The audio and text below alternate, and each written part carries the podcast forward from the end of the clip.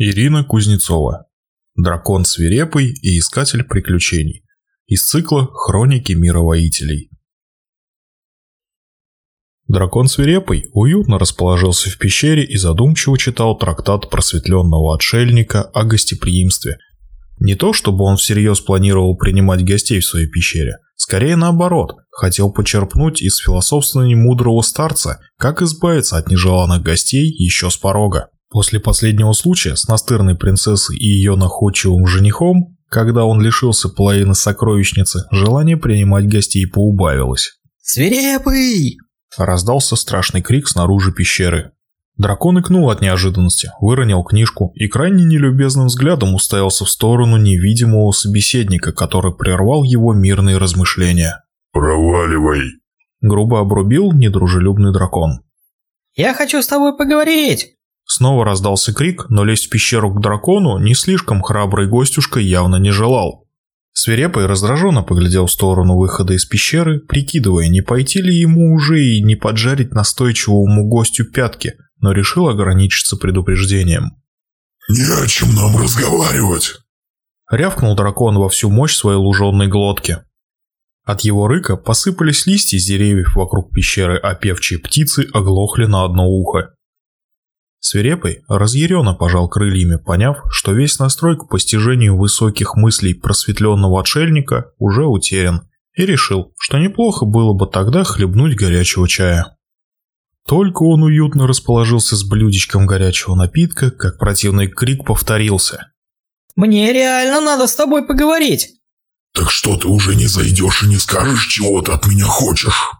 В сердцах воскликнул дракон, чуть не подавившись чаем и теряя надежду избавиться от докучливого гостя. «А ты меня не тронешь?» Задал вопрос хитрый гостюшка, который явно храбростью не отличался. «Слово дракона», — ответил свирепый. Как бы ни сложились дела, кто узнает, что за честное слово он давал чужаку. А бегать ему за ним лень. Лучше, когда еда сама идет к тебе в руки. «Хм, что-то как-то неубедительно это у тебя звучит». Недоверчиво протянул невидимый собеседник. «Но я тебе верю». Паренек был высок, худощав, с торчащими ушами, с соломенно-желтыми волосами, которые были красиво подстрижены, но все равно топорщились во все стороны задорными вихрами. Свирепый злым взглядом изучил незваного гостя, почесал лапой затылок. Рыцари в нынешнее время что-то совсем отощали, Такого даже жрать не хочется. С большой голодухи и то вопрос. «Ну, чего хотел?» Недружелюбный янтарный взгляд уперся в парнишку. Тот нервно сглотнул, не зная, с чего начать.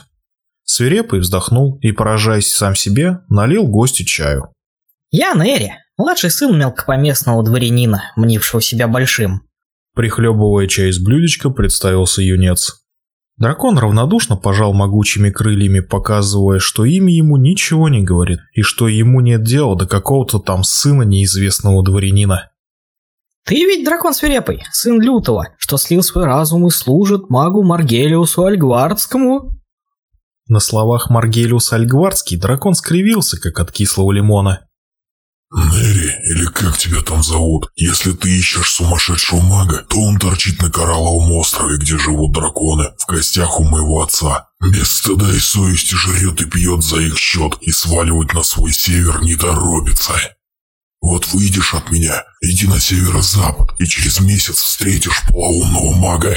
Гостей тут любят меньше моего, так что можешь наиболее ценные вещи оставить у меня». Они тебе потом не понадобятся, ведь Маргелиус оторвет тебе башку. Э, нет, я же не самоубийца. Идти на остров. Мне к тебе надо. Возразил Нэри. Ко мне? И что ты у меня забыл? Я не в ответе за дела своего отца и чокнутого мага. Сумрачно высказался свирепый, в глубине души жалея, что он вообще родился в мире воителей и сыном единственного дракона, что додумался слить свой разум с безумным магом. Нет бы слил и сожрал, но Батек с ним подружился для полного комплекта несчастий своих потомков. Дракон уныло сплюнул. «У меня к тебе деловое предложение». Набравшись храбрости, выпалил на одном дыхании сын мелкопоместного дворянина. Поймав красноречивый взгляд дракона, который явно не доверял предложениям от всяких залетных проходимцев, Нэри поперхнулся, но, собравшись с духом, продолжил. «Я предлагаю тебе пойти со мной». «Куда пойти?» Не понял дракон. Нэри на секунду замялся, не зная, как поточнее обрисовать свое предложение, чтобы дракон сходу не оторвал ему башку или не вышвырнул из пещеры. «Стать моим спутником и другом. А чё, будем путешествовать? Тебе же самому в пещере гнить надоело до чертиков. Еще тяжелая наследственность подавляет». «Какая еще наследственность?» Взбеленился дракон, аж забыв про блюдечко с чаем и свои любимые баранки и обманчиво ласковым взглядом уставился на новоприобретенного спутника. Пожалуй, в этот раз он изменит своим миролюбивым привычкам и точно гостюшку съест. «Ну как же?» – протянул Нэри, слегка пятясь от дракона. «В тебе же течет кровь мерзопакостного северного мага!» «Ты чего несешь?» Рявкнул оскорбленный в лучших чувствах свирепый, пуская струйки дыма в лицо нахального юнца. «В нем есть кровь Маргелиуса!» Так грязно еще его никто не осмеливался оскорблять. Но Нери, похоже, нисколько не смутил гнев дракона. Он слегка отодвинул слабыми руками морду Свирепого и хитро спросил. «Ты когда родился?» Свирепый почувствовал подвох и поэтому медлил с ответом. Эти люди вечно замышляют всякие гадости против драконов, хотя им и пожалована теперь зеленая книга, и на них нельзя охотиться. Но если вспомнить его батю, за которым благодаря зловредному магу тянется бесконечный список преступлений против мира воителей и человечности, то, возможно, он не так и неприкосновенен, как другие драконы.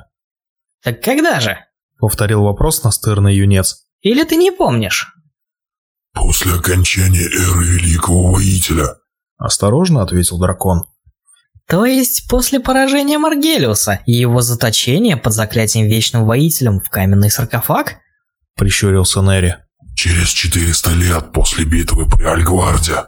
Неохотно вздохнул свирепый, не совсем понимая, куда гнет Нери. Отец не мог знать, что заклятие, наложенное на Маргелиуса, падет через тысячу лет. Пока Макс спал, батя успел четырежды жениться. Я его сын от второго брака.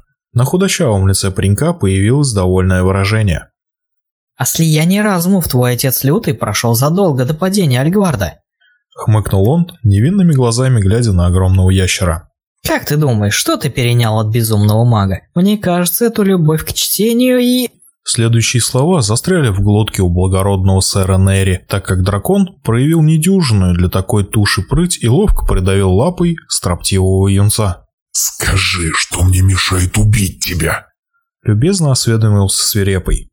«Я знаю, что ты чувствуешь!» Прохрипел придавленный могучей лапой Нерри. «Мой отец тоже не образчик добродетели. К тому же, я самый младший из братьев». Дракон медленно убрал лапу, медленно развернулся и пошел вглубь пещеры, сумрачно бросив. «Уходи, пока я не передумал». «Да погоди же ты!» Воскликнул упрямый потомок мелкопоместного дворянина, хватая дракона за кончик хвоста. «Я предлагаю тебе изменить жизнь, перестать быть тенью своего отца, жить под гнетом прошлого, которое даже не твое, начать писать свою книгу жизни и приключений». Свирепый задумчиво поскреб лапой лоб, пробуя на вкус мысль о новой жизни. «И ты хочешь слить со мной разум?» «Нет!» Испуганно замахал руками Нерри. Слияние разума с дракона я точно не переживу. Я не Маргелиус, которому уже некуда было спятить.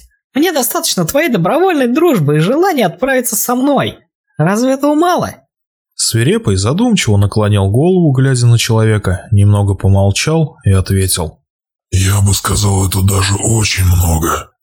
Спустя полчаса огромный золотистый дракон, мощно рассекая крыльями воздух, летел на юго-запад, унося на своей спине юношу со светлыми растрепанными волосами навстречу новой жизни и приключениям. Текст читал кот с согласия автора.